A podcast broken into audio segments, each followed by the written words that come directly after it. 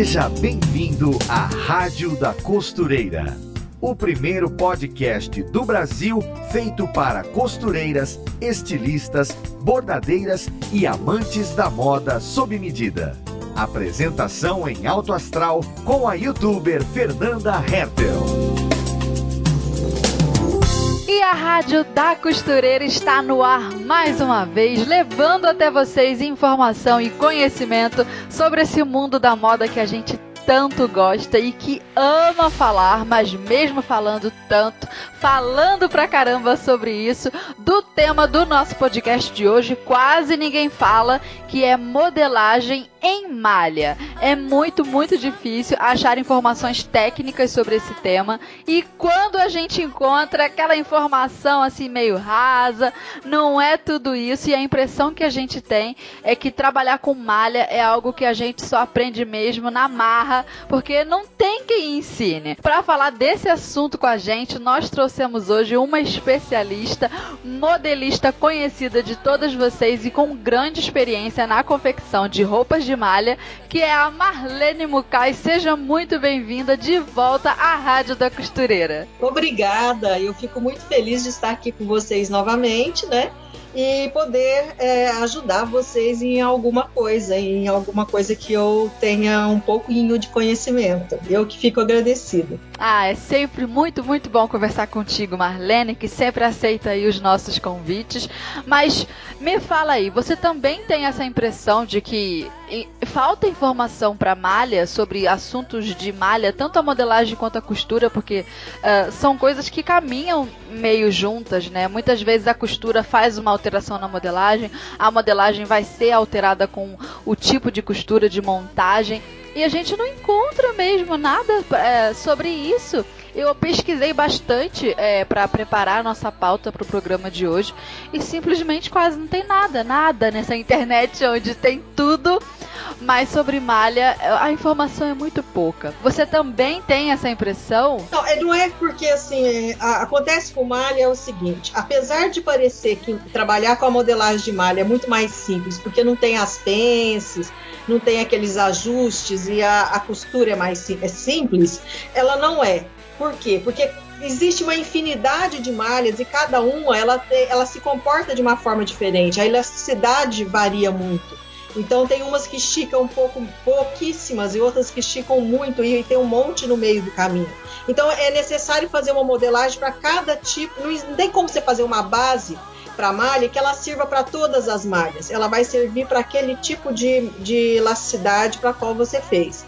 Então, isso faz com que as pessoas, por exemplo, é, os profissionais, encontrem, encontrem dificuldade de fazer material porque ele faz, vamos supor, um material é, técnico para, vamos supor, para viscolaicra. Já não vai servir, por exemplo, para uma liganete. Já não vai servir, ah. por exemplo, para um suplex. Porque a, a viscolaicra vai esticar mais do que esses outros.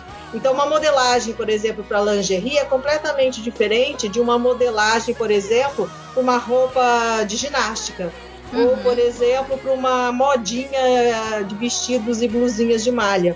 E isso faz com que dificulte uh, até fazer um material técnico para essa área, né? Como é que a pessoa vai divulgar né, uma modelagem se ela fez toda aquele, aquela estrutura pensando num tecido, mas a pessoa que vai receber o molde, por exemplo, na internet, né, uhum. vai usar outro tecido, é realmente não dá.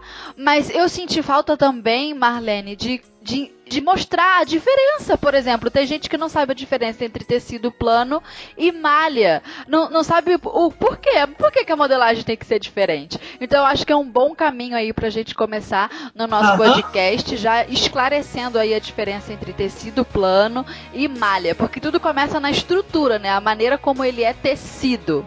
É, a, a é, depende da variação de fios. Por exemplo, o tecido plano, ele não tem elastano, né? Então ele não estica. Embora exista tecido plano com stretch, mas o tecido plano com stretch, a porcentagem de elastano que vai é inferior a 5%. Então, já a malha, ela é inteirinha trabalhada com um fio que já estica. Então, todos os fios que são usados para fazer a malha, ele, eles esticam. Já o tecido plano, o fio que é usado para fazer, já é um fio que não estica. Então, isso faz o tecido plano não esticar e a malha é, esticar. Mas mesmo dentro da malha, existe aquela malha que ao invés de esticar, ela encolhe. Por exemplo, você pega um moletom, um moletinho ou uma malha de camiseta, né? É, uhum. É, ele ao invés, embora ele tenha elasticidade, aquele fio, ele é feito de fio de algodão, ele tem uma certa elasticidade, mas por ser feito de algodão, ele, a tendência dele é encolher quando você lava, por exemplo. É muito uhum. comum, principalmente moletom.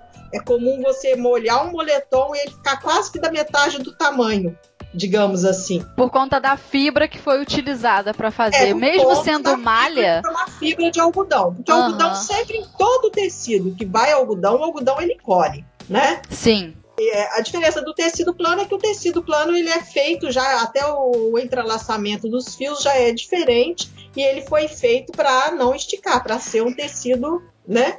Uhum. É, sem elasticidade. Isso que é uma, uma coisa legal da gente esclarecer. O que vai fazer o tecido é, ser diferente e, inclusive, esticar, fazendo essa separação entre tecido plano e o que é uma malha, não é apenas o fio que é utilizado, um fio com elastano, um fio que por si só já estica, mas também a estrutura de como é feito. O tecido plano é fio para um lado, fio para o outro, passando um por cima do outro. Dependendo dessa estrutura aí, pode ter uma diferença, que é quando a gente vê ali é, o que é um tecido, por exemplo, faz a diferença entre um cetim, um jacar, por exemplo, a gente vê tudo isso na maneira como os fios são entrelaçados. Mas fora essa, essa questão, na malha é circular, né? É um fio só que começa ou ele vai rodando em torno ali do, da construção do tecido, o que dá elasticidade como se fosse um crochê, né?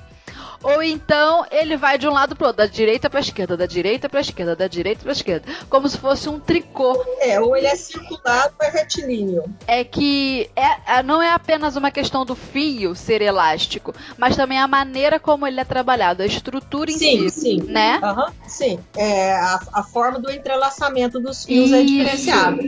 É. Ele vai para cima e para baixo, vai formando ondas, e isso possibilita esticar. É igual para você comparar, para ficar mais simples, por exemplo, para o pessoal entender, digamos assim, quando você vai fazer uma costura reta, né? Uhum. Ela é, é um fio ao, ao, lado do outro, digamos assim. O tecido plano trabalha mais ou menos com isso. Ele vai entrelaçando, entrelaçando mas de forma reta. A malha, por exemplo, é como quando você quer um uma, faz um zigue-zague, você vai ver que o tecido até ganha uma certa elasticidade, certo?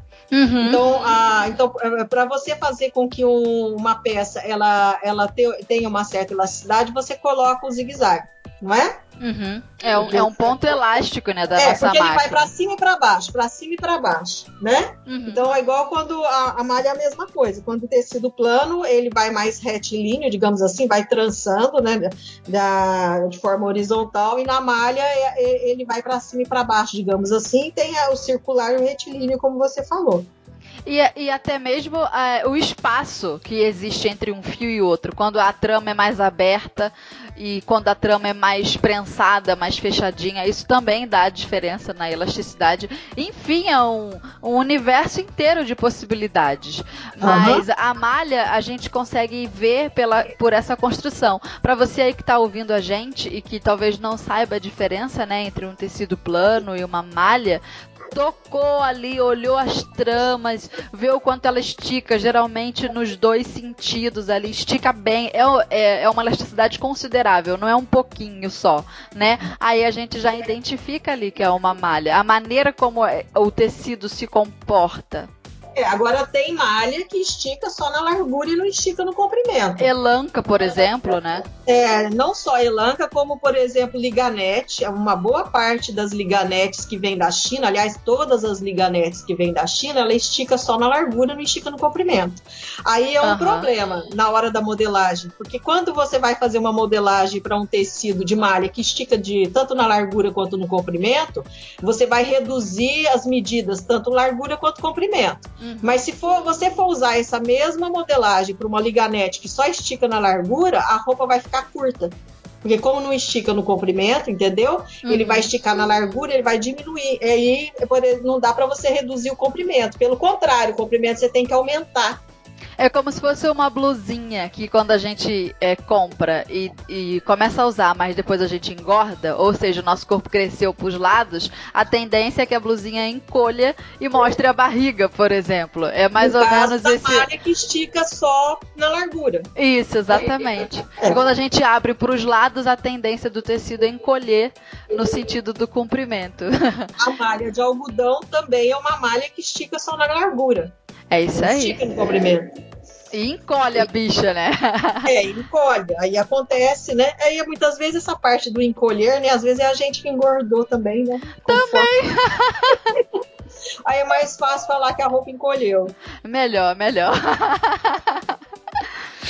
Aí então é por isso que o molde que a gente usa para fazer uma roupa em tecido plano, ele não serve para modelagem de malha? Ele serve para, vamos supor, para uma modelagem de algodão, vamos supor, ele até serviria, porque a, a, malha de algodão você não reduz medida, você até acrescenta né? Uhum. É da mesma forma que você acrescenta para tecido plano. A única coisa, por exemplo, diferença da modelagem de malha de algodão com tecido plano é que na malha de algodão você não coloca pences. É, não tem necessidade de ficar passando aquela costura ali no meio. Não, não há necessidade das pences, né? Mas em termos de, de redução de medida, você não reduz medida para uma malha de algodão. Entendeu? Mas se for uma, uma viscolaicra, por exemplo. Ah, ah fica fininho, né, o molde. Aí olha só para você ver como, por que, que não tem muito material para malha. Então vamos supor que você pega uma viscolaicra e você quer fazer uma blusinha tipo modinha, uma blusinha larguinha, uma regatinha, certo? Uhum. Uma blusinha de manguinha, uma baby look, mas ela vai ser uma blusinha mais larguinha. Então você vai reduzir aí, por exemplo, 10%. Embora a viscolaicra é, é, ela estique bem. Estique bastante. Mas você vai reduzir só 10% porque você não vai fazer uma blusa agarrada no corpo. Mas vamos supor que você vai usar a mesma viscolaica para fazer um topzinho que você quer colado no corpo. Você vai ter que reduzir 25 a 30%. Tá vendo a, a, a diferença? Sim, é isso aí. Entendeu? Aí como é que você vai colocar, né, uma informação assim na internet sem saber que tecido que a pessoa vai usar? É difícil mesmo, é difícil. Então, aí assim, no, no, no, meu livro de malha eu elaborei tabelas. E na tabela eu escrevi para tal peça, peça, peça. Para lingerie, tabela para lingerie, tabela, né? E coloquei os tecidos. Para poder evitar uh, que você usasse, por exemplo, uma modelagem, reduzisse aí 25% e fosse fazer uma blusa larguinha. Não vai dar certo. Sim. Entendeu? Então, a, o, o, que tem que acontecer quando você vai fazer um livro técnico em termos de modelagem é você colocar essas informações em tabela. E tem. E... E tem umas coisas também que é o que eu digo, a impressão que eu tenho é que malha é uma coisa que a gente aprende com a própria malha. A gente aprende fazendo na prática e na marra de alguma forma. Vamos supor que a gente faça uma blusa, por exemplo, de viscolaicra larguinha no corpo, igual você falou. Não precisa ser aquele topzinho de academia. Ela, ela é frouxa, frouxinha, na cintura, enfim, confortável.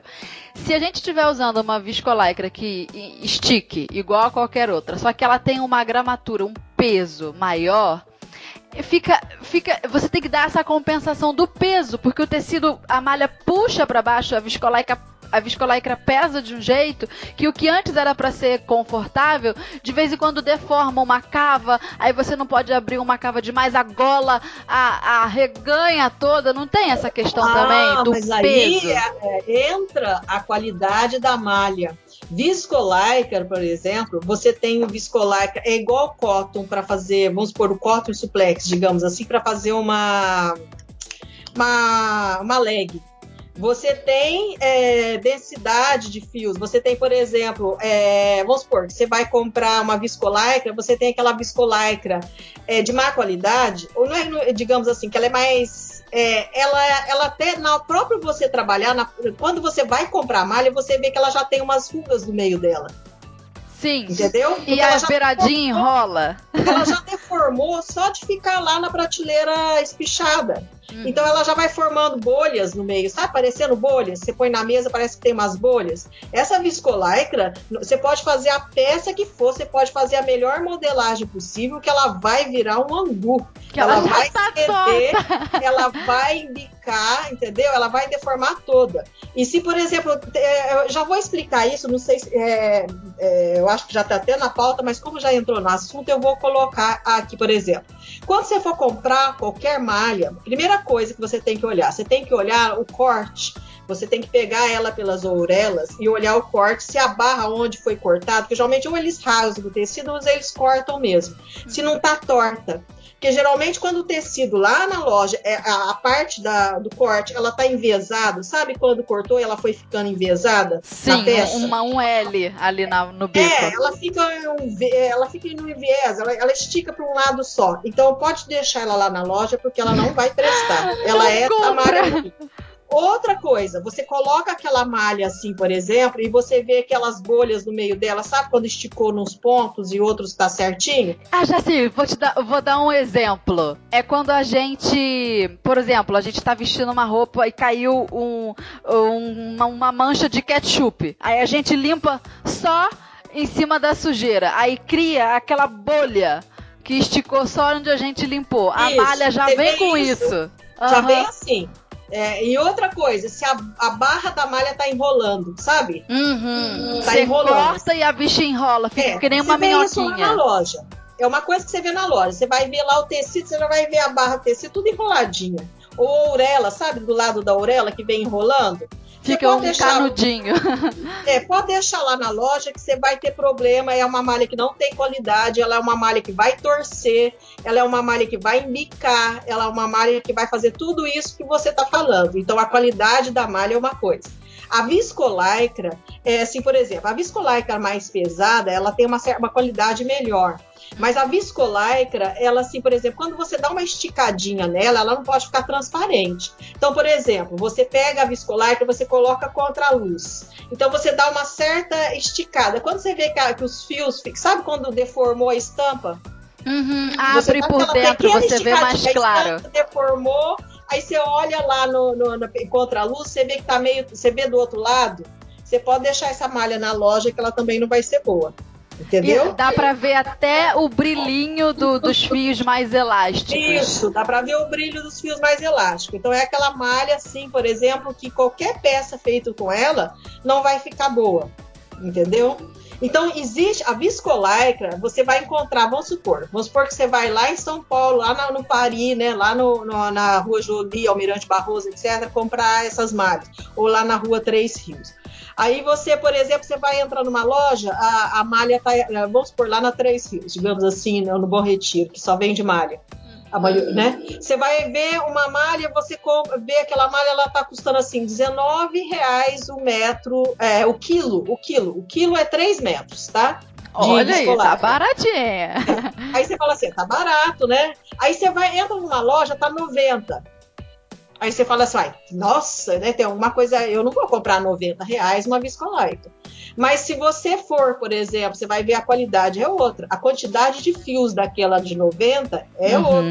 Aí você olha assim, a maciez da malha é a mesma. Você olha assim, nossa, mas ela tá igual. Que diferença tem? A diferença tem é que aquela que custa 90 reais, ela não tem nenhum desses problemas. Ela não enrola nas beiradas, ela não dá esse, é, esses calombos, digamos assim, ela não vai deformar. Então, qualquer peça que você fizer com ela, ela vai ter um caimento melhor.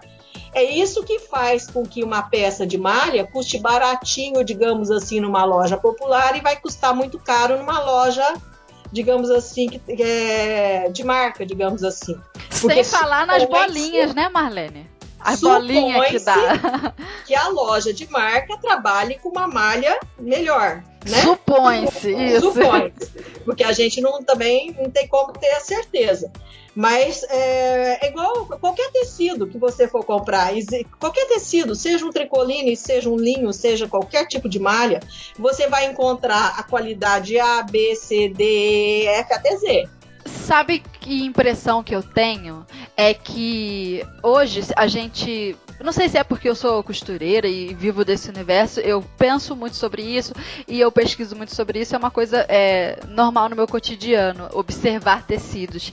Mas as, mesmo assim, eu tenho a impressão de que essas lojas que vendem tecido deixam por conta do comprador identificar a qualidade do tecido tocando, ou então com toda essa experiência aí sua que você tem e está passando agora pra gente, só que nem todo mundo tem essa experiência. Se eu vou comprar, por exemplo, um alimento no mercado, eu viro o rótulo e consigo ver o que, é que tem de ingrediente, quantas calorias tem, tem toda aquela informação para eu conseguir é, me guiar e saber se aquele produto ali, aquele alimento, é bom ou não para mim. Mas no tecido não, fica tudo muito vago. As lojas que vendem não fornecem esse tipo de informação. Por outro lado, o público talvez estivesse diante dessas informações não conseguisse entender também. Então eu acho que a nossa mentalidade, tanto de quem consome quanto de quem vende, tem que crescer e tem que evoluir em relação a essa questão de tecidos, porque fica tudo muito no olho, vamos assim dizer. Uh, e nem todo mundo pode carregar uma Marlene Mukai com a gente aí nas lojas de tecido para ela dizer pra gente que, que tecido é bom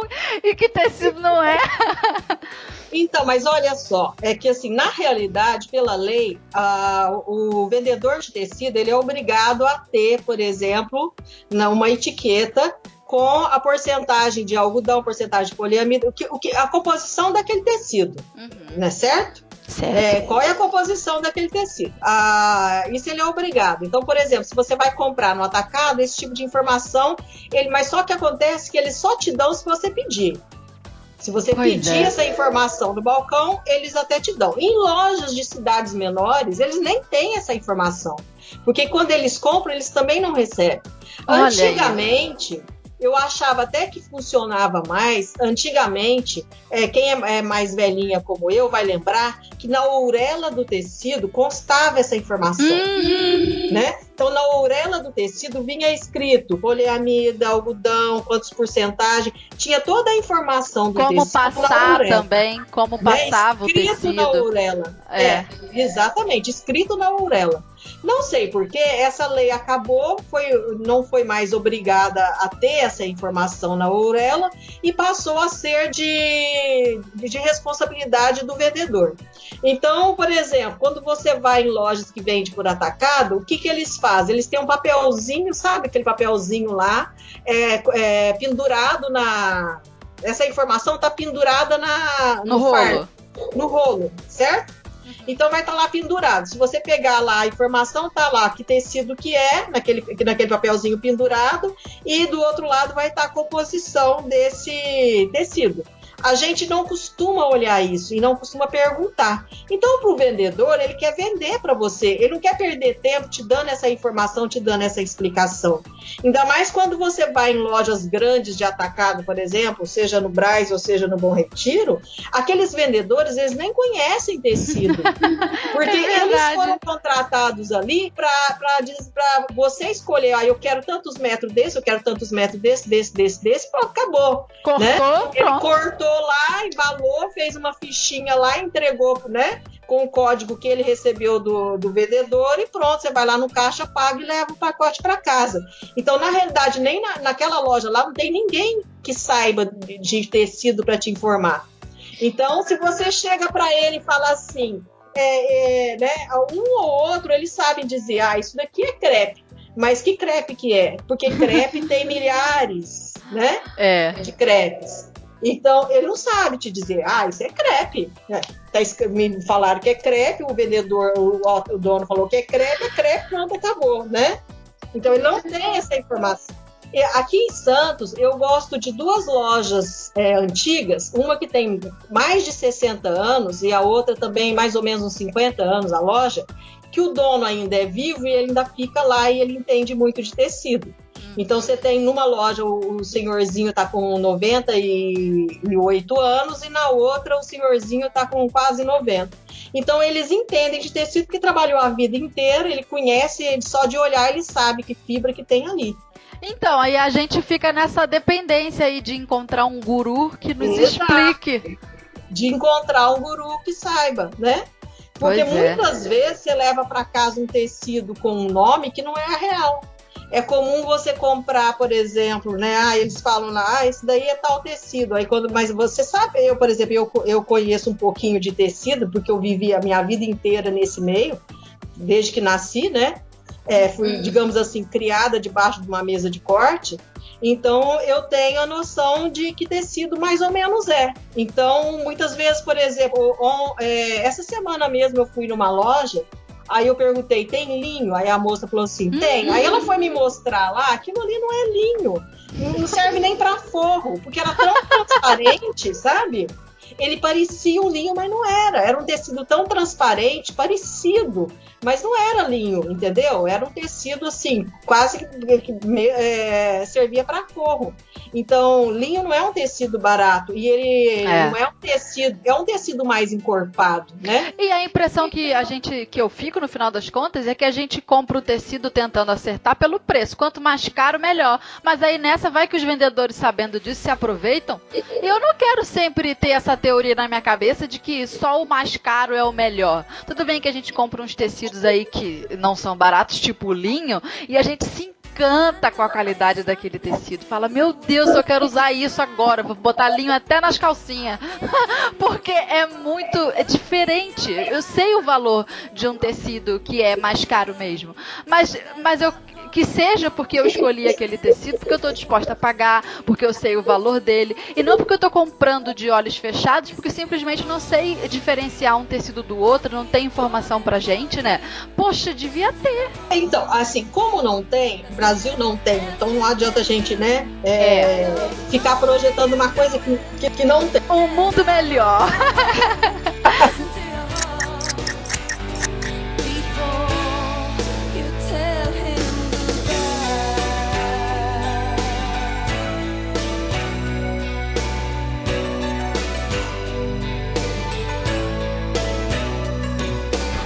é, vamos voltar para a malha. Então você vai comprar a malha. Então uma regrinha é a seguinte. Então uma regrinha é a seguinte.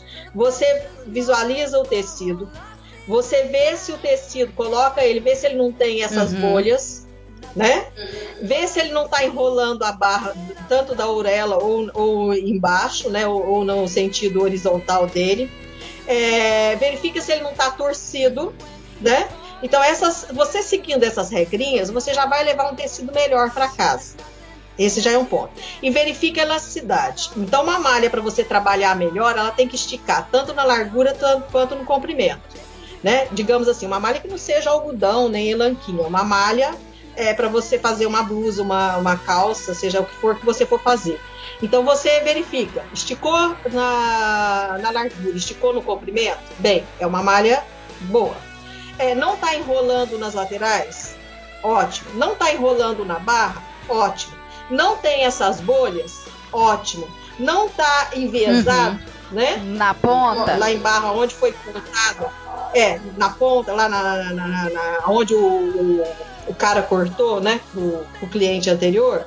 Então você leva a malha. Então, você pegando essas regrinhas, você já tá, vai levar uma malha melhor. Então, você pode encontrar, voltando lá na viscolaica que eu falei, você pode encontrar uma viscolaica, vamos supor, de 30 reais o, o metro ou o quilo, digamos uhum. assim, boa né? Uhum. É, desde que ela obedeça é, é, essas regrinhas. Se você testou todas essas regrinhas, então, por exemplo, não, não é questão só do preço, é questão também. É, você tem que ir é, é, colocar na sua cabeça que você tem que ver. Aí é conhecimento, né? A pessoa tem que saber. Não tendo nenhum desses problemas, você vai levar uma malha boa para casa ela pode não ser a melhor das melhores, né? Digamos assim, mas ela também não vai ser uma malha que vai te dar problema de caimento. Não vai passar vergonha. Exato. Uma coisa que eu considero também, é, pelo menos no Brasil é muito comum, é ter malha estampada. E eu observo bastante a qualidade também da estamparia. Eu não gosto de comprar aquela malha que tem um cheiro desagradável da tinta, não sei de que cheiro é aquele. Até o cheiro para mim, às vezes eu falo, ai, ah, não quero essa malha aqui não. Esse tecido tem um cheiro estranho.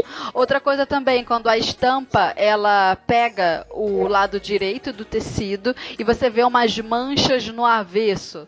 Eu não, eu, eu não sei exatamente explicar, eu não conheço os processos de estamparia, mas é uma coisa que eu olho e falo, cara, isso aqui não pode estar tá bom Isso aqui não pode estar direito. Oh. Que quando a gente lava, esbranquiça tudo. Agora tem uma coisa, a estamparia tem aquela estampa que ela foi feita por cima do tecido só. Sublimação, não é? Você, é, só que tem a, a, sublimação. Tem aquela que foi feita por sublimação, tem aquela que foi feita tipo um silk. Uhum. Aquela que foi feita tipo um silk, que é a que dá cheiro que você tá falando aí, né? Que o cheiro é um pouquinho mais forte. É. Na hora que você estica aquela estampa, ela vai abrir. Abre, esbranquiça Entendeu? tudo, é. É, ela fica esbranquiçada, porque ela. Aquela que foi sublimação, ela penetra no tecido e ela vai sair do avesso. E tem a estamparia digital também, né? Que é feita no computador. Essa também é o um máximo. Mas é caro, não é barato não. É, a melhor, a, uma, uma boa, digamos assim, uma malha estampada é aquela estampa que ela aparece do avesso também né, uhum. inteira.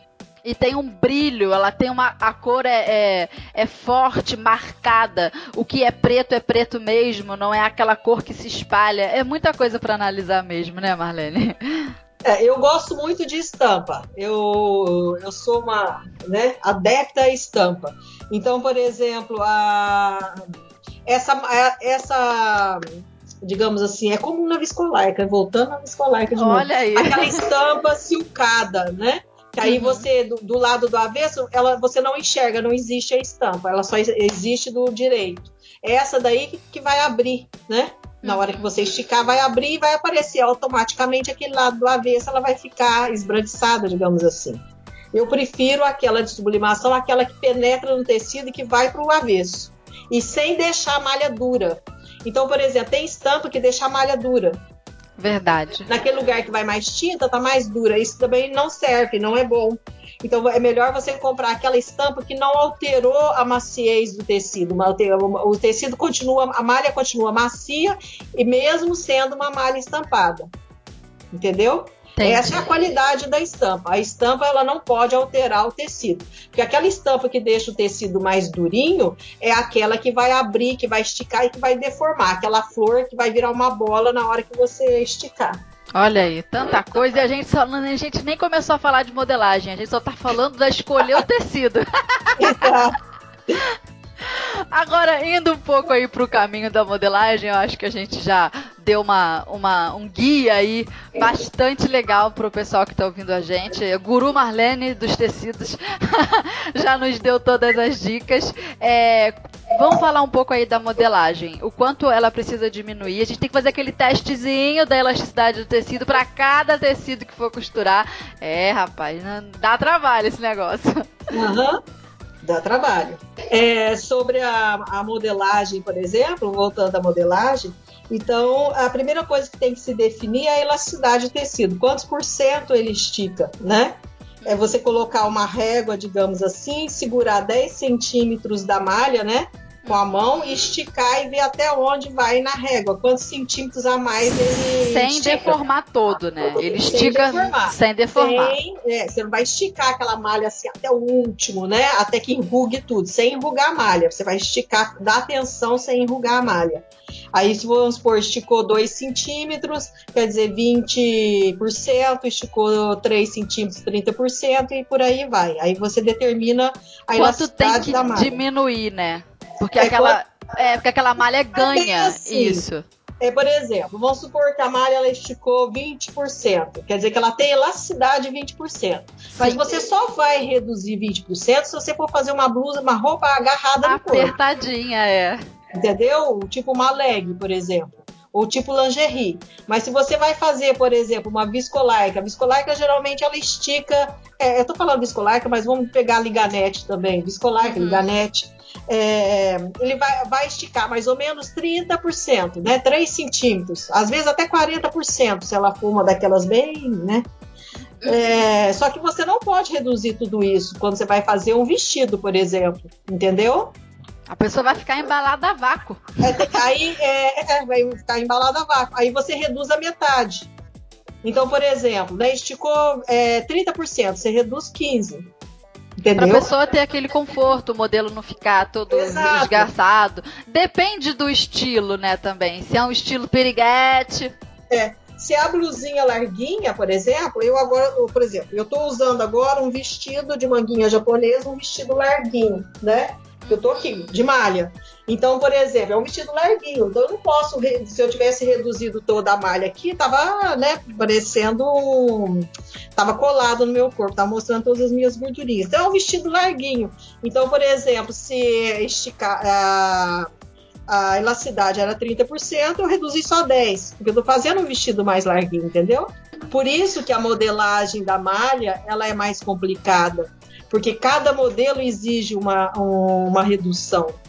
E até uma, uma sensibilidade, não exige? Eu tenho essa impressão que você tem que sentir a malha, falar e imaginar como é que vai ser aquele tecido, se é do modelinho mais piriguético ou mais frouxinho, se é para uma pessoa uh, plus size vestir, enfim. Uhum. Ah, você falou agora no público plus size, né? Na qual eu me enquadro. Então, assim, o, uma malha para fazer uma, um vestido plus size, é, ela não pode ser muito fininha, ela, ela tem que ter mais fios, ela tem que ser uma malha, por exemplo, com uma gramatura melhor. Porque, porque uma malha. vai marcar muito, tudo, né? É, porque uma malha muito fininha.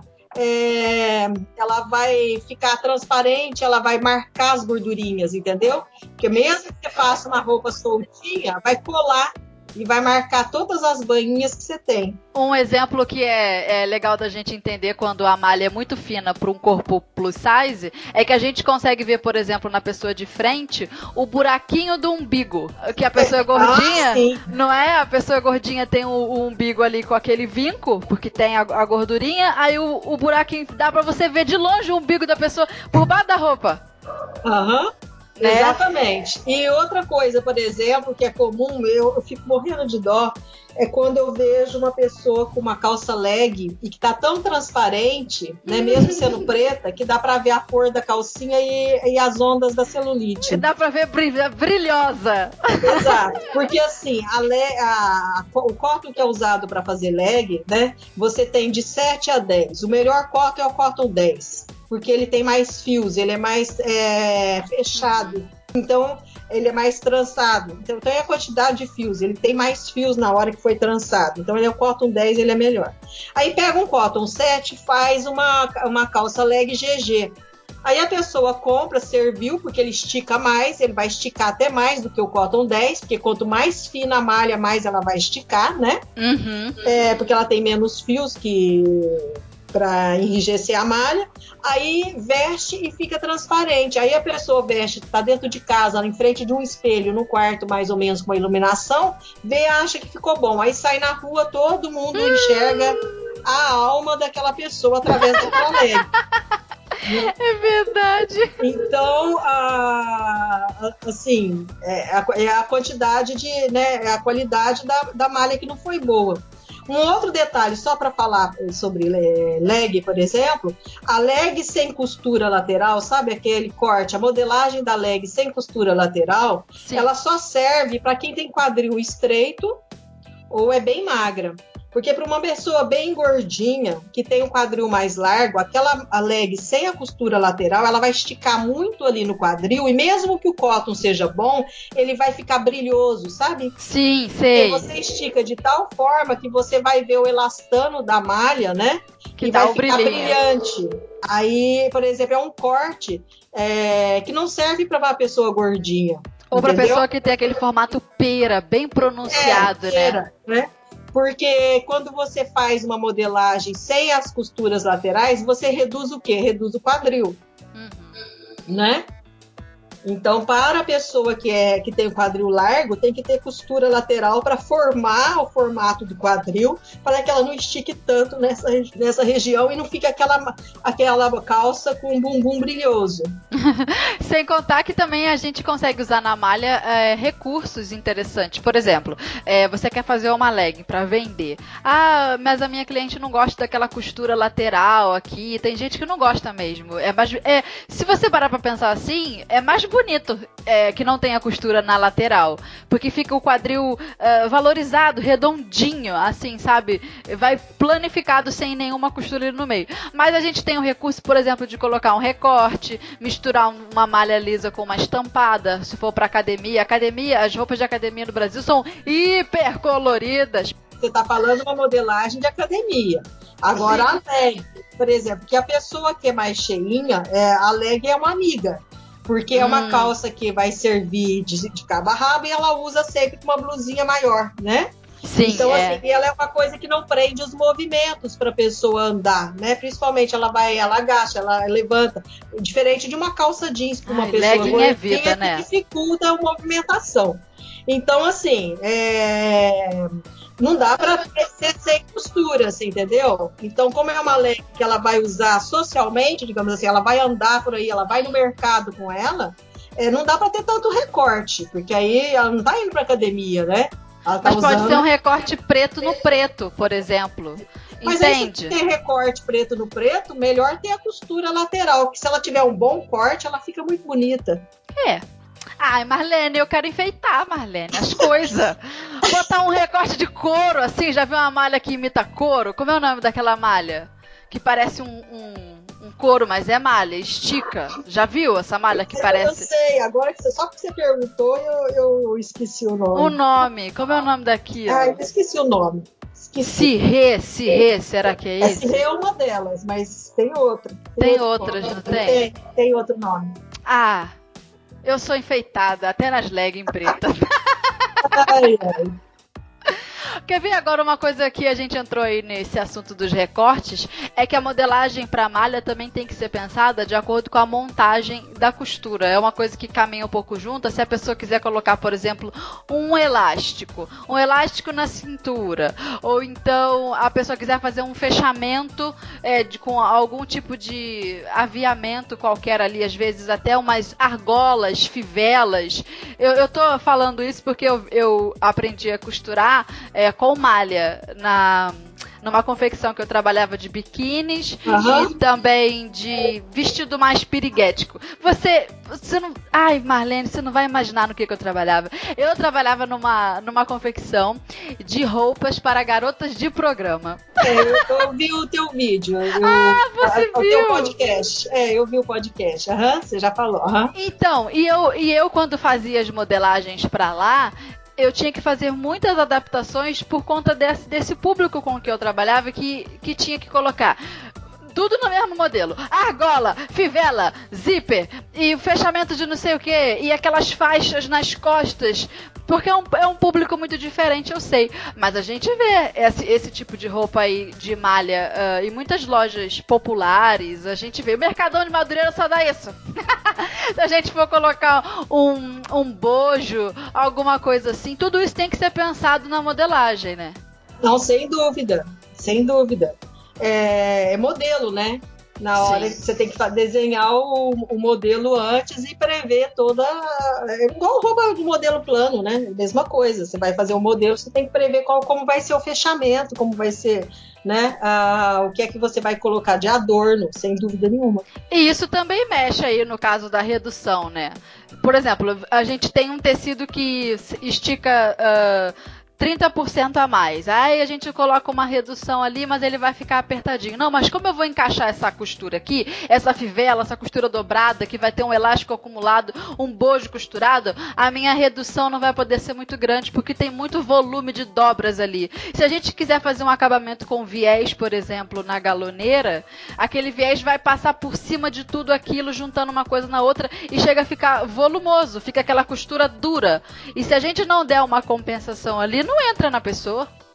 Aí você está falando de, de é, margem de vestibilidade, né? Sim, é, essa tá montagem toda. É, é. Você tem que colocar uma. Quando toda, toda roupa que você vai fazer, é, de acordo com o que vai ficar para dentro, é o que você vai colocar de vestibilidade a mais, de folga de vestibilidade.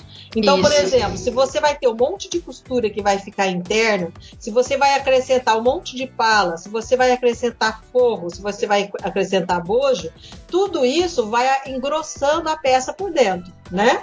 Então, se ela vai engrossando por dentro, ela tem que ser maior. Ela, você tem que fazer, por exemplo, uma folga de vestibilidade maior, de um centímetro, dois centímetros, é, digamos assim. No caso da malha, um centímetro a mais, você já coloca um bojo, digamos assim, né? E tem muita gente que acha que não precisa, né? Ah, o tecido já estica, ele vai dar conta de esticar. Não precisa compensar porque eu vou colocar vários volumes internos ali. Mas precisa sim, tem folga de vestibilidade até para malha, dependendo de como você vai montar essa sua peça. É, era isso que eu queria dizer, mas estava difícil sim. de explicar. Sim, a folga de vestibilidade vai depender do que você vai acrescentar nessa peça, sem dúvida. Se você vai fazer um top, por exemplo, eu fiz muito top, muito, muito, muito daquele é, com bojo, tomara que caia em malha, né?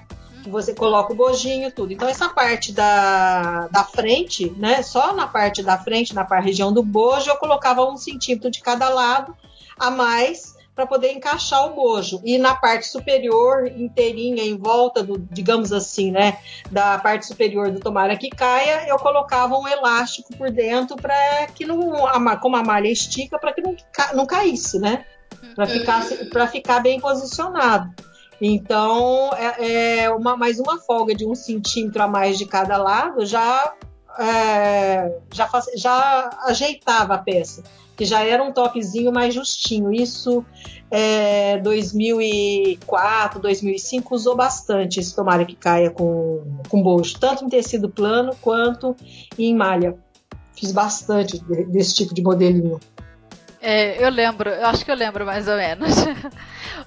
Outra coisa interessante também de, de falar pra galera é que quando é moda praia, por exemplo, ou lingerie, o elástico que a gente vai usar, inclusive até a largura do elástico que a gente vai usar, também fazem diferença na modelagem. A tensão do elástico na hora da costura, ali quando a gente passa na overlock para depois bater, faz a diferença também. Depois que a gente bate na galoneira, parece que a galoneira abre o elástico também, ela dá uma espaçada nele. Tem alguns elásticos que crescem ficam até embabadados, aí tem que desmanchar, porque o elástico não foi colocado na tensão certa. Tudo isso para costurar um biquinizinho.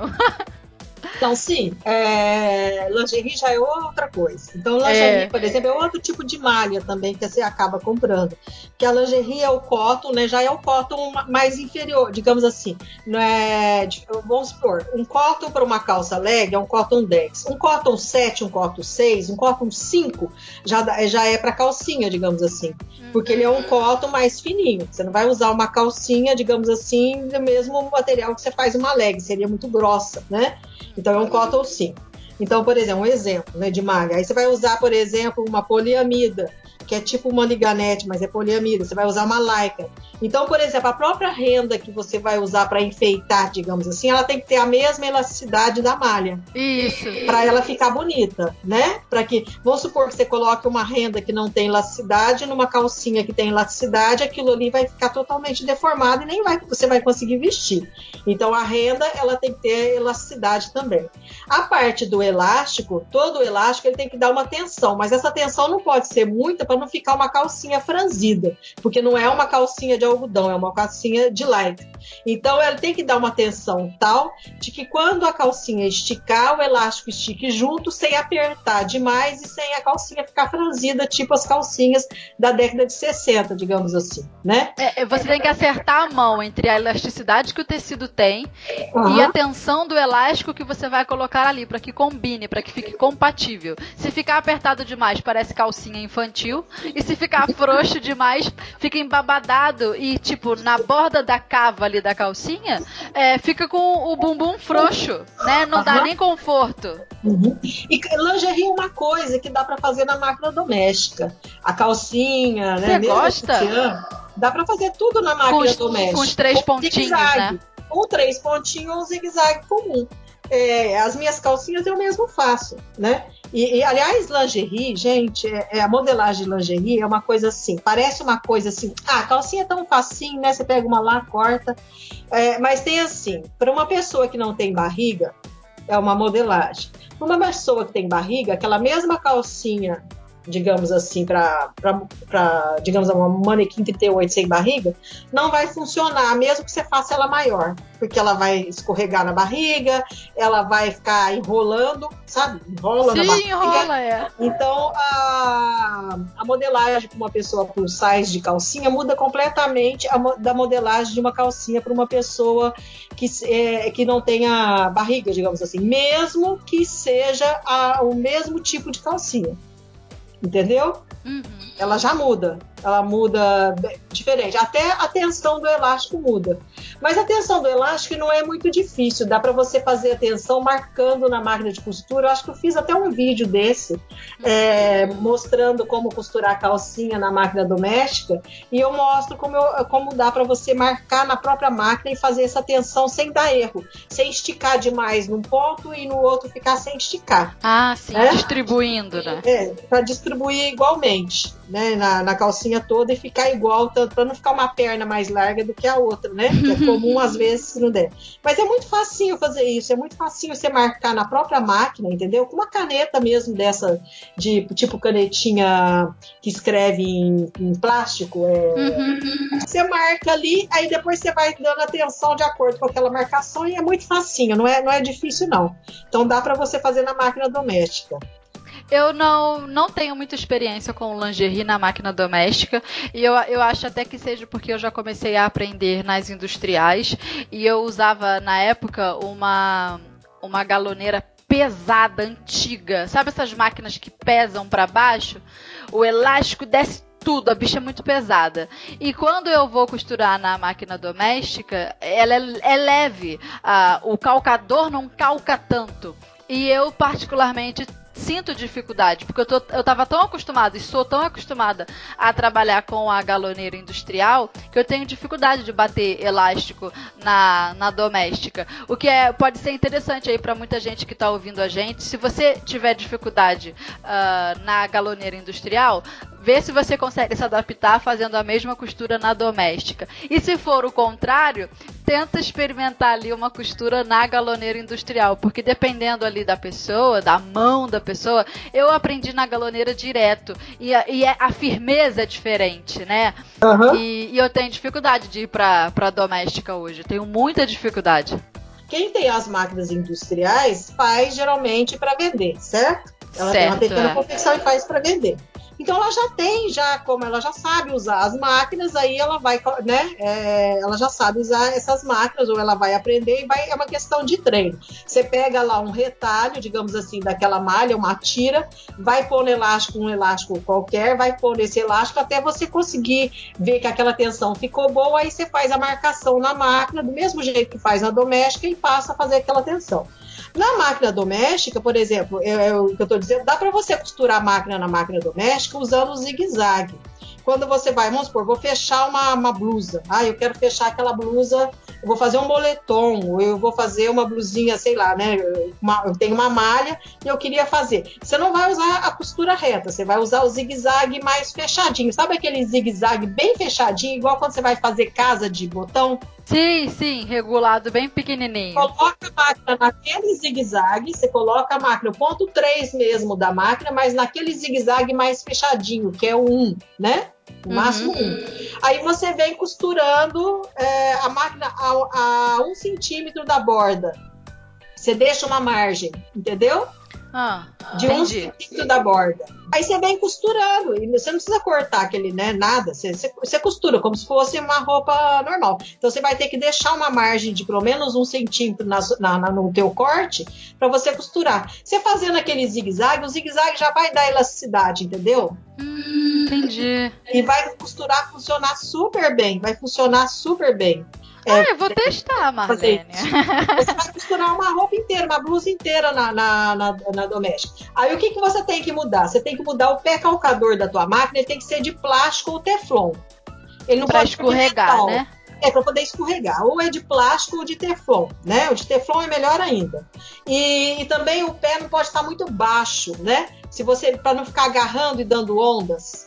Sabe? Nos dentinhos, tá, sei. Tá, tá, preso então você demais. Tem que abaixar um pouco, ou você abaixa um pouco os dentes, ou você simplesmente segura na hora que você estiver costurando, sabe? Com o dedo, você dá uma pequena forçadinha para cima. Eu consigo fazer isso, é uma questão de. Atrás. É, alavanca. É, só sobe hum. um pouquinho a alavanca, mas se segura com o dedo assim, levemente, só para a máquina correr e não formar ondas.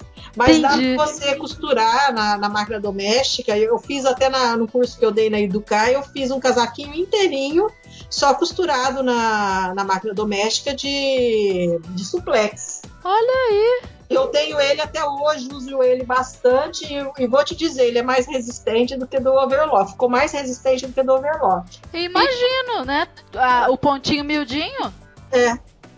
Olha aí, você falou agora de overlock e me fez lembrar. A margem de costura, para quem já vai colocar na overlock, é sempre o quê? Meio centímetro, né? Meio centímetro. Aí depende também da mão da pessoa, porque tem pessoas que, por exemplo, que come. mais o tecido. Se ela corta mais o tecido, sabe assim, que ela vai, ela vai cortando mais o tecido, então ela um refila comendo. É, ela, né? Ela põe uhum. um centímetro, mas geralmente é meio centímetro.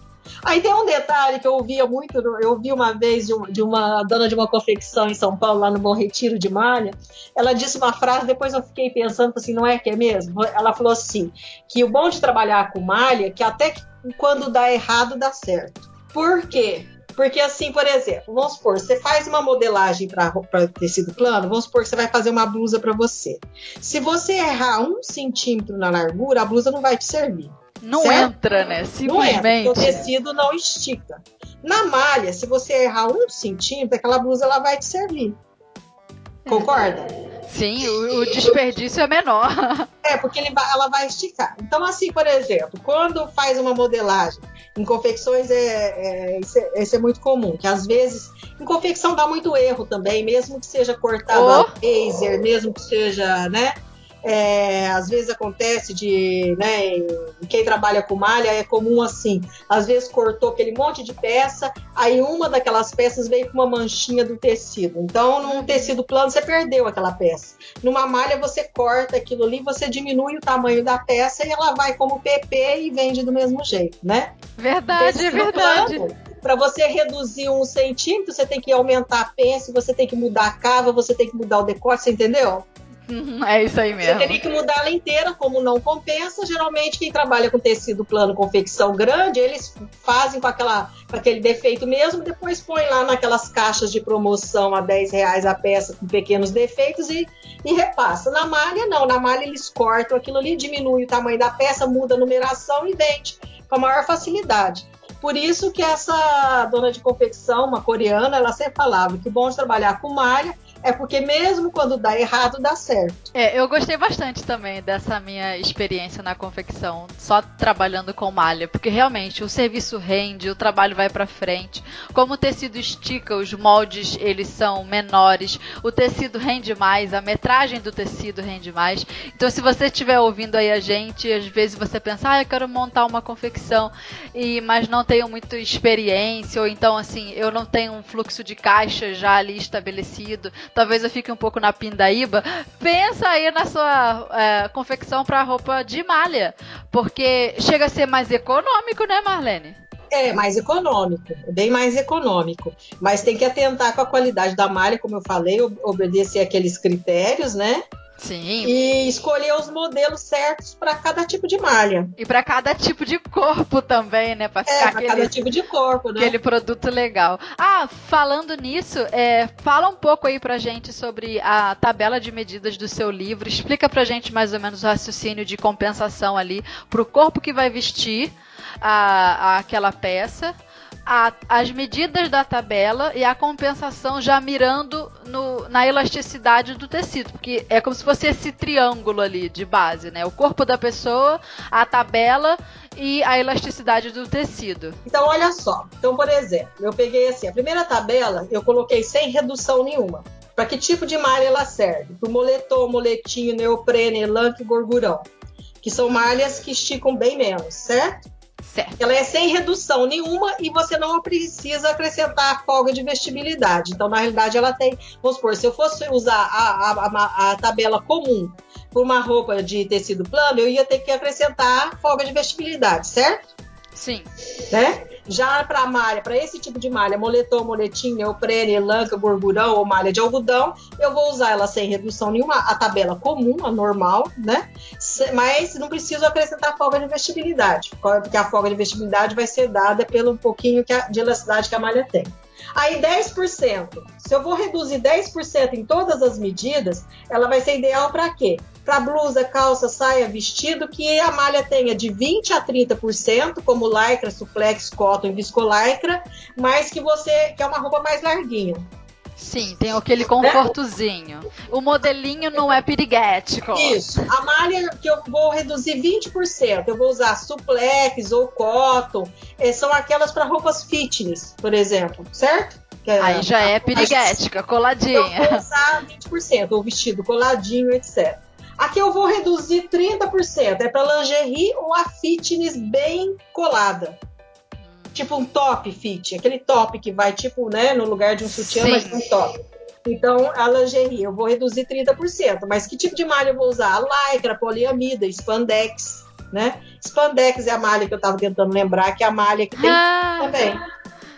Certo? Ela tem brilho. Aquela essa spandex, ela tem aquele brilho, ela usou muito, que você estava perguntando, tipo couro, mas ela não é bem um couro, ela tem um brilho bem grande, usou muito na década de 80, que você deve, não vai lembrar, que eu acho que não era nascida. Eu era assim, senhora, nasci em 88. Na época da, né, das danceterias, né, que dançava, dança, tipo dança dance. Uhum. Entendeu? Entendi. Aí, é mais ou menos isso. E, no, e por exemplo, no, no, final do livro eu já dei as reduções próprias para cada tipo de peça, porque senão ia complicar muito para as pessoas entenderem. Então eu já até coloquei, por exemplo, para baby look, agasalho, jaqueta, bermuda e calça. Depois eu coloquei lingerie, moda praia, fitness, é assim. Aí eu coloquei, por exemplo, uma tabela para camiseta, agasalho, jaqueta, bermuda e calça, já com toda a redução certa, já com as folgas de vestibilidade certa para os modelos. Tudo mastigadinho. É, porque exatamente por isso, pela dificuldade técnica de explicar. E no livro eu fui colocando por modelo, por exemplo, tem o body, né? O body. Aí no uhum. body, por exemplo, lógico que a redução é maior, então eu já estou colocando aqui. Mas só que eu estou colocando de forma que você vai ter que procurar a tabela de hum. acordo, né? Com a redução de, de 30%. Então, porque cada modelo tem um diferencial. É um olho no padre e outro na missa, né? Quando vai fazer malha. Você tem que, né? Como eu já, já coloquei as tabelas, mais né, praticamente todas, né, do número 36 ao, ao 56, isso já vai facilitar para quem vai fazer malha mesmo para uso próprio. Fora toda uma questão assim também de que é, a gente tem que ter bom senso, né? Você vai fazer uma roupa para uma pessoa e ela é um modelo, uh, um manequim plus size, por exemplo. É, é difícil imaginar uma roupa muito apertadinha para esse manequim. Claro, a pessoa pode vestir o que ela quiser e ser livre e tal, mas às vezes é uma questão de bom senso, até mesmo da pessoa que gosta de vestir uma roupa apertadinha, buscar um modelo apertadinho pro tamanho dela. Porque se a gente busca um modelo apertadinho num manequim, sei lá, duas vezes menor que o nosso, o que a gente vai estar tá vestindo, na verdade, é um modelo todo desgarçado no corpo. Não, o que né? vai acontecer é que vai ficar parecendo que a pessoa vai explodir, né? Que vai apertar metade, vai cortar o seio, vai cortar, né? O corpo e vai ficar parecendo que a pessoa vai explodir. Agora sim, é, vamos supor que você vai fazer uma roupa, uma pessoa, vamos supor que ela tem aí seus 16 anos, mas ela é a manequim 56, quer dizer que ela é gordinha, mas ela é jovem, ela quer usar uma roupa jovem, isso, ela quer usar aí, o modelo da, da, que as meninas estão usando. Dá para fazer uma roupa de malha para ela, justinha no corpo, como ela tá querendo? Dá. Mas aí o que, que você faz? Você vai escolher uma malha mais grossa, certo? Você vai procurar uma malha que marque menos. Então, digamos assim, você vai fazer um vestido mais justinho ao corpo. Então, você vai usar um suplex bem grosso, né? Com uma é, 10, ou seja, com né, um bandagem, mas um tecido mais firme. E o ideal é você colocar um forro isso. Porque o forro de malha mesmo. É, o forro ele vai tirar, né? E essa é, é, e, e para ela seria até uma cinta, usar uma cinta por baixo, entendeu? Tipo um body, usar uhum, um body, uhum. né? É, eu orientaria assim, por exemplo, vamos supor, né? Eu, eu, você tem lá, você quer usar um vestido coladinho no corpo e você tem muitas gordurinhas, muitos pneuzinhos. Compra um body de, né? Um é, uma lingerie body, né? Ou seja, que tenha é, bojo no, no, no ou, ou, que seja bem firminha, que, uma, que é uma cinta modeladora. O body, cinta modeladora, que seja de corpo inteiro, né? De, até seja... com, a, com as perninhas, assim, para ficar ali no meio das coxas. Isso, é. até com as perninhas no meio da coxa. Um bom modelador. Aliás, um modelador bom é amigo da, da, da, pessoa gordinha quando vai vestir uma roupa, seja de malha ou de qualquer tecido que seja mais é, fluido ou mais justo ao corpo, que vai modelar. Então o próprio modelador já vai alinhar aquelas gordurinhas, já vai tirar. Aí você veste esse vestido de malha. Se esse vestido de malha tiver um forro de malha mesmo, ele já vai dar um certo peso e ele vai evitar que fique transparente. Então vai ficar bonito. Entendeu? Não vai ficar feio. Eu é. vi uma, uma cantora de música sertaneja, não me pergunte o nome, que é uma dupla sertaneja e essa moça é gordinha. Ah, deve ser uma Maiara Maraísa. Não. Ai, não Simone lembro. Simaria.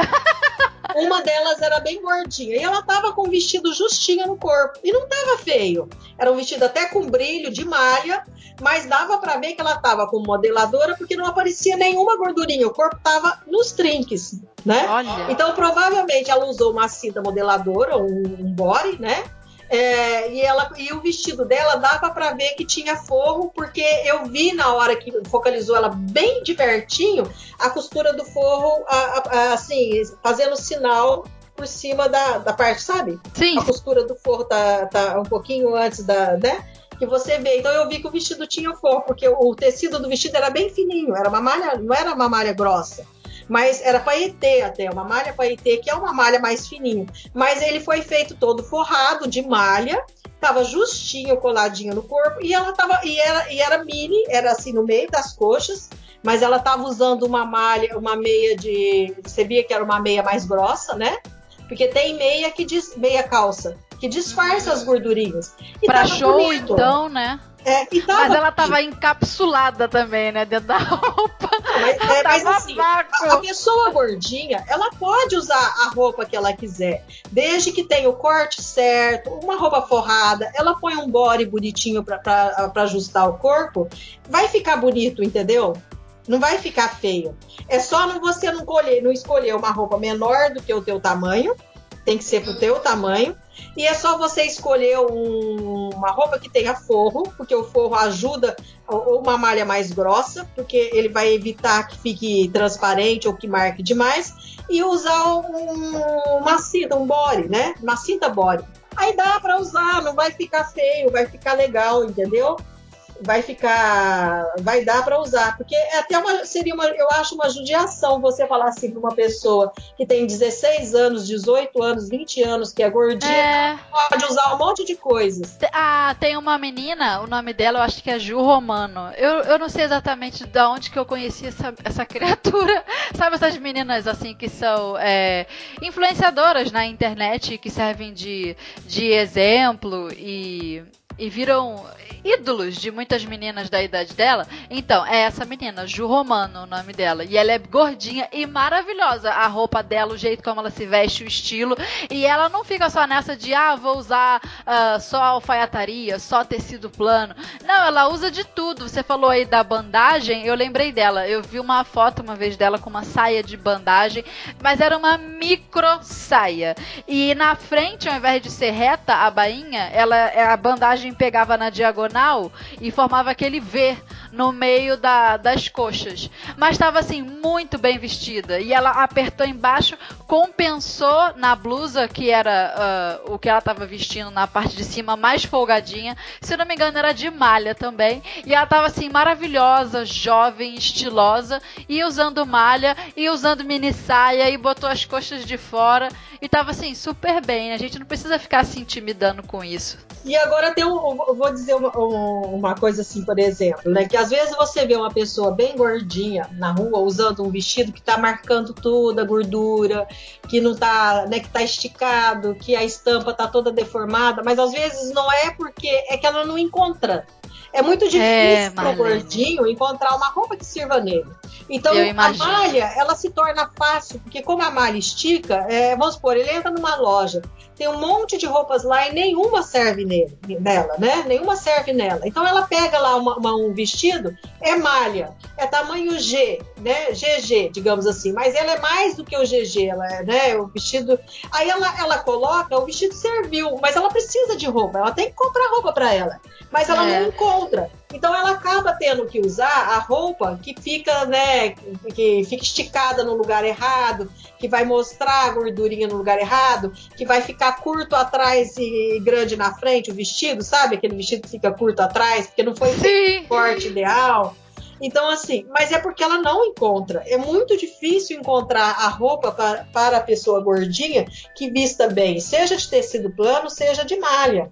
Então, por exemplo, é, essas é, as pessoas que são artistas, que têm um certo dinheiro, manda fazer. Então, essas roupas que essas meninas vestem em shows, elas mandaram fazer, foram, ou então compraram fora do país, ou então, né, sempre foi mandado fazer de acordo com o corpo delas. Mas, infelizmente, no Brasil, existem muitas poucas confecções que trabalham com a roupa plus size de acordo porque tem aumentado muito a loja e confecção que trabalha com plus size, mas é um padrão só, é feito aquele plus size para um corpo perfeito. Porque a confecção não dá para adivinhar aonde vai estar tá a sua gordurinha, se é mais na cintura, se é mais na barriga, se é mais no bumbum ou mais no quadril. Então não tem como ela fazer uma roupa para cada tipo de corpo. Então ela padroniza. Então eu acho que toda gordinha tinha que virar costureira de si mesma. Comprar uma máquina e costurar. Olha, é, eu, eu sou da seguinte opinião: quando o seu corpo não é o padrão, digamos assim, e você não é costureira, você tem que ter uma boa costureira. Por quê? Porque você vai ter amiga. que comprar uma roupa do tamanho que sirva em você e ajustar onde ela tá larga. Então você vai ter que comprar uma roupa que sirva na tua parte mais larga, na tua parte mais gordinha e mandar ajustar o resto entendeu? Quando Sim. você. Então, digamos assim, isso é bom para as costureiras, é um né, é, conserto do ajuste de roupas. E quando você é costureira, você vai fazer de acordo com o seu corpo. Aí você tem que entender o seu corpo. E tem uma coisa que é muito importante: nenhum método de modelagem ele prevê a, as gordurinhas todo e qualquer método de modelagem, seja o mais detalhado, menos detalhado, mais simples, ele, se você vai construir um molde, você vai pegar as medidas inteiras, medida do busto, cintura, do quadril. Então eu pego a medida do busto. Do busto lá deu, vamos supor que a tua medida de busto é 48. Mas você, a tua, o teu resto do corpo é 42. Então você vai ter que fazer o quê? Você vai ter que fazer o molde 42 e fazer todos os recortes e adaptações só da região do busto para o 48. O que a Isso pessoa aí. às vezes acha que ela tem que fazer o molde 48 e tem que servir no resto do corpo. Ele vai servir no peito e vai ficar largo em todo o restante todo molde ele tem que ser adaptado depois, porque ele pega a medida inteira, ele pega a medida inteira da cintura.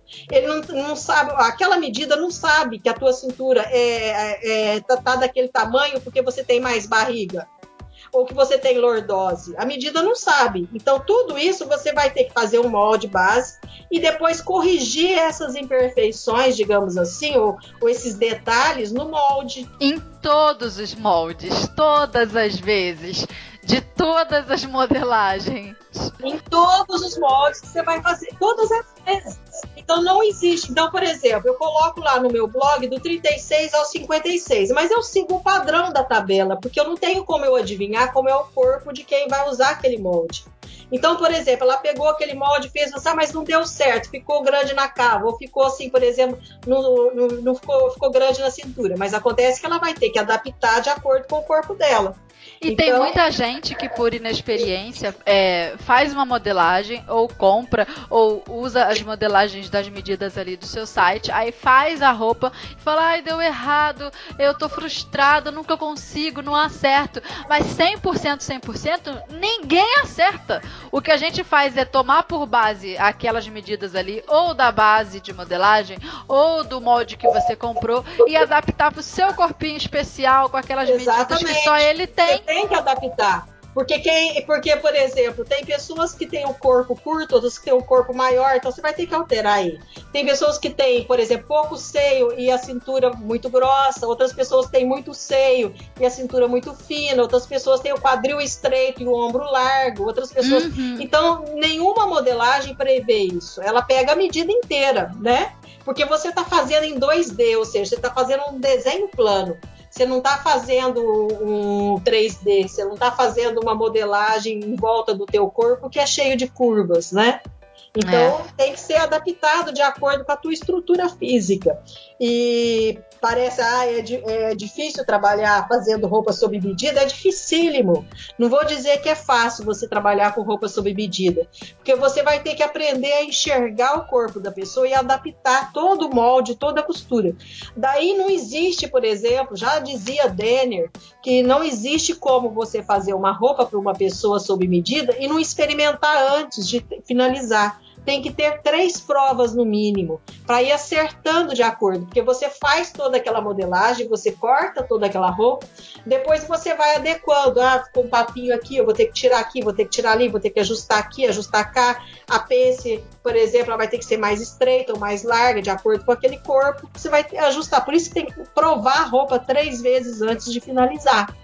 A, a Chanel também era conhecida por ser a madame da tesoura.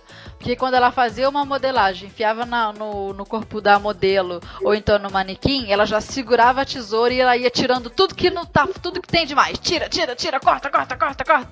Porque e, e vai fazendo ajuste. Ou Exato. seja, não uma pence, mas ela gostava mesmo da tesoura. Ela saía metendo a tesoura em tudo. Vral, vral, vral, vral. É porque é exatamente isso que acontece. Porque, por exemplo, nenhuma modelagem feita em papel plano, ele, ele vai ser exatamente, vai dar certinho com o teu corpo. Porque é, não vai prever o formato, ele só vai prever aquela medida inteira, né? É, não então, adivinha onde que tá o volume da é, sua medida. É, onde está o volume. Se, se, por exemplo, a medida do quadril, se o teu quadril tá com aquela medida porque você tem muita barriga e pouco bumbum, ou se é muito bumbum e pouca, né? E a barriga é, uhum. se é na lateral, se é culote. Então, a, a medida ela é inteira. Então, é é, é essa mudança na estrutura do molde, de acordo com o que tem, em que lugar que está essa diferença a mais ou a menos, você vai ter que adaptar. E quando a gente encontra uma costureira que qualquer pessoa de qualquer corpo que chegue no, no ateliê dela é bem atendido e ela faz uma roupa com caimento sob medida, é perfeito assim, impecável, imagina quantos corpos que essa costureira já não viu ao longo da vida. Não é uma costureira que, por exemplo, eu, eu faço roupa sob medida para que corpo? Para o meu. É o único corpo que eu conheço. Eu nunca experimentei fazer a, a modelagem para outros corpos. Muito provavelmente eu ia apanhar demais se eu fosse fazer um corpo com o modelo pera, por exemplo, o formato pera, o formato triângulo invertido, porque eu nunca fiz nada sob medida para nenhum desses corpos. Eu só faço para o meu e com as características características que são é, únicas do meu corpo. Eu tenho o formato de ampulheta, por exemplo, mas eu sei que o meu busto, a, a medida do meu busto é grande, eu tenho o seio grande e as costas muito pequenas. Então tá tudo concentrado e projetado para frente. Se você olhar, tem gente que tem o busto que já começa assim debaixo do braço, a pessoa já tem uma medida ali mais gordinha. Eu não tenho essa medida. Ele vem osso, osso, osso, osso, osso pelas costas todas quando chega aqui do, na costura lateral que começa o seio e ele é todo para frente. Eu só sei fazer blusa, fazer uma modelagem de blusa para esse seio. Eu não sei fazer para outro tipo de busto. Então, assim, até quando a costureira é, faz roupa sob medida de forma impecável, você tem que ver quantos, para que para que corpos ela já fez todas essas, essas roupas sob medida. E essa costureira merece ser valorizada. Imagina quantos corpos ela já não viu, já não conheceu de trás para frente. E esse profissional tem que ser muito valorizado. Que eu, imagino o que, é que essa pessoa sabe. Uhum. Tem, é, não, tem que saber aprender essas adaptações, né? É uma coisa que você aprende observando o corpo ou então é, é, observando digamos assim, a própria modelagem, tirando as medidas mais detalhadamente, aprendendo como modificar o molde, que como, aonde pode ser modificado, você não pode sair modificando de qualquer forma, e experimentando a roupa, né? A roupa tem que ser experimentada para antes de finalizar. Até no, nos seus livros tem isso também, né? Tem umas sessões ali onde só é, você mostra como fazer determinada adaptação do molde para uma necessidade do corpo da pessoa. Se ela tem um culote, você faz um, um recorte pelo centro e abre é, perto do gancho, se for uma calça, por exemplo. É, no livro de acabamento eu coloquei bastante isso. Coloquei um capítulo só sobre conserto, como ajustar ou alargar roupas e coloquei um capítulo bem grande sobre modificação de móveis, de moldes para cada tipo de corpo. Eu colo... De acabamento eu coloquei isso também. Pra, pra gente ter uma ideia do quanto modificar e adaptar é necessário. Não é um erro. Não é porque você fez a modelagem errada ou porque o molde que você comprou não serviu. Não é por isso. É porque cada corpo é um corpo mesmo. E depois de tanta informação que eu creio que vai com certeza aí ajudar bastante o nosso trabalho com as malhas e a nossa visão de como é interessante fazer todas essas adaptações, nós vamos ao arremate do programa de hoje. Listen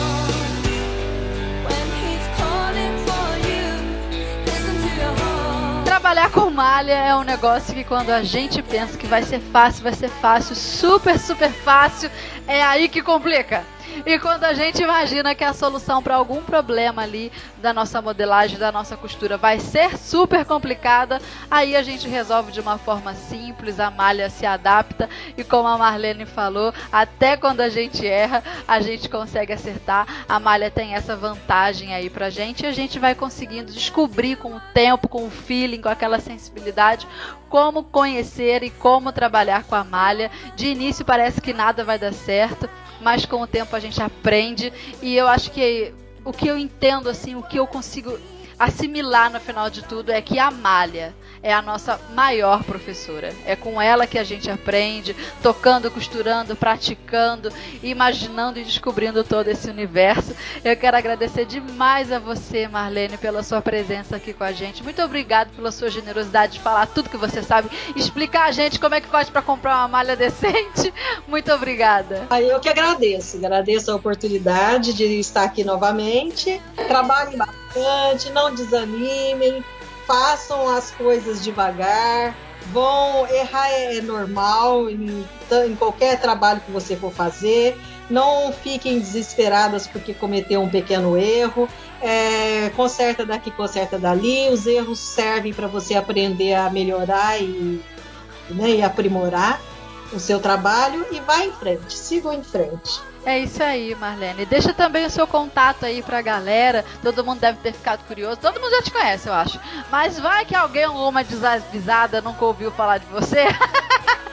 Deixa aí os seus contatos, como que a gente te encontra, fala do seu site, do seu blog. É só procurar por Marlene Mucay. Meu site é marlenemucay.com.br e tem o infantil, Marlene Mucay, moldeinfantil.com.br. No YouTube é só digitar Marlene Mucay, o Mucay com letra K, Mukai, e que você vai me achar lá. É isso aí, Marlene. Mais uma vez, muito obrigada. Agradeço a todas vocês também pela companhia aqui com a gente. Muito obrigada por cada podcast ouvido. Deixe seu comentário aqui embaixo, fala o que você está achando e eu agradeço demais, muito, muito pela presença de vocês aqui com a gente. Um beijo e até o próximo episódio. Até. Fique com Deus.